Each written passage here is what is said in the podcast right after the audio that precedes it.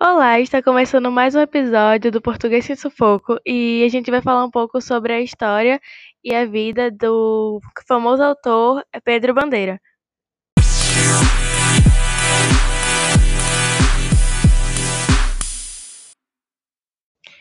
Para iniciar aqui nossa, nosso episódio, vamos começar falando um pouco sobre a biografia dele com a nossa convidada Sofia Maria. Pedro Bandeira é um escritor brasileiro de livros infantos juvenis que se destacou com a obra A Droga da Obediência.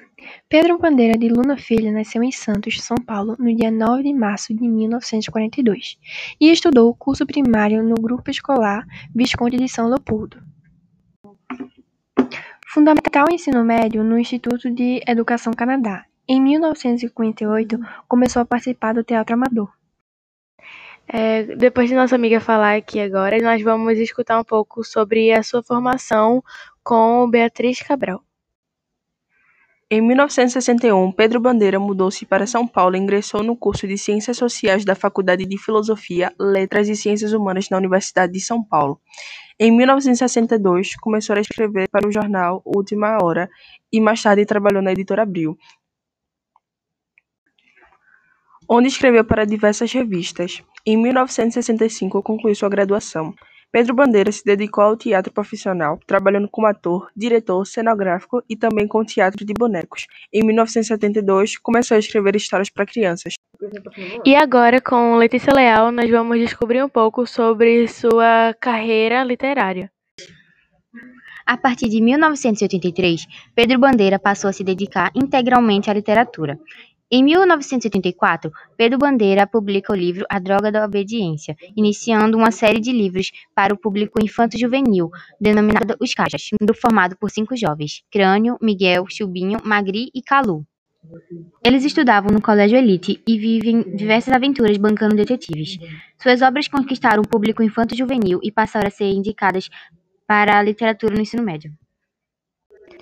E eu agora vou falar um dos prêmios que ele ganhou. E ele se tornou o autor de literatura infanto-juvenil que mais vende livro no Brasil.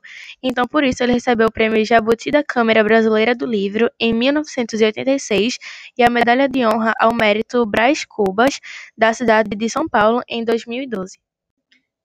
É, e agora, com Suelen Regina, a gente vai saber um pouco sobre a vida pessoal dela e alguns detalhes.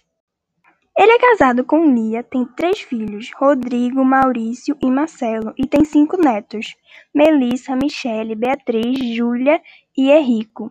Desde 1999, ele mora em um sítio em São Roque, São Paulo. E por fim, mas não menos importante, eu, é, de novo, Miller e Suelen, a gente vai falar as obras de Pedro Bandeira, só que em ordem cronológica. Iniciando com sua obra O Dinossauro que Fazia Au Au, em 1983, seguido por A Droga da Obediência, 1984, A Marca de uma Lágrima, em 1985, O Fantástico Mistério de Feiurinha, em 1986, O Pântano do Sangue, em 1987, Anjo da Morte, em 1988, Agora Está Sozinha, em 1998 também, a Droga do Amor, em 1994. O Mistério da Fábrica de Livros, em 1994 também, mas ele escreveu junto com Osney Rocha. O Grande Desafio, em 1996. Prova de Fogo, em 1996 também. E Brincadeira Mortal, em 1996.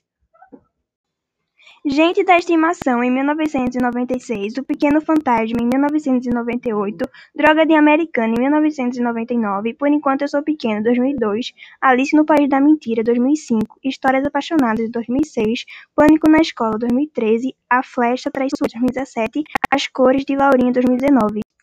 Esse foi mais um episódio de Português a Sufoco falando sobre Pedro Bandeira e com nossas convidadas. E lembrando que isso tudo não passa de um trabalho escolar. Obrigada, até a próxima.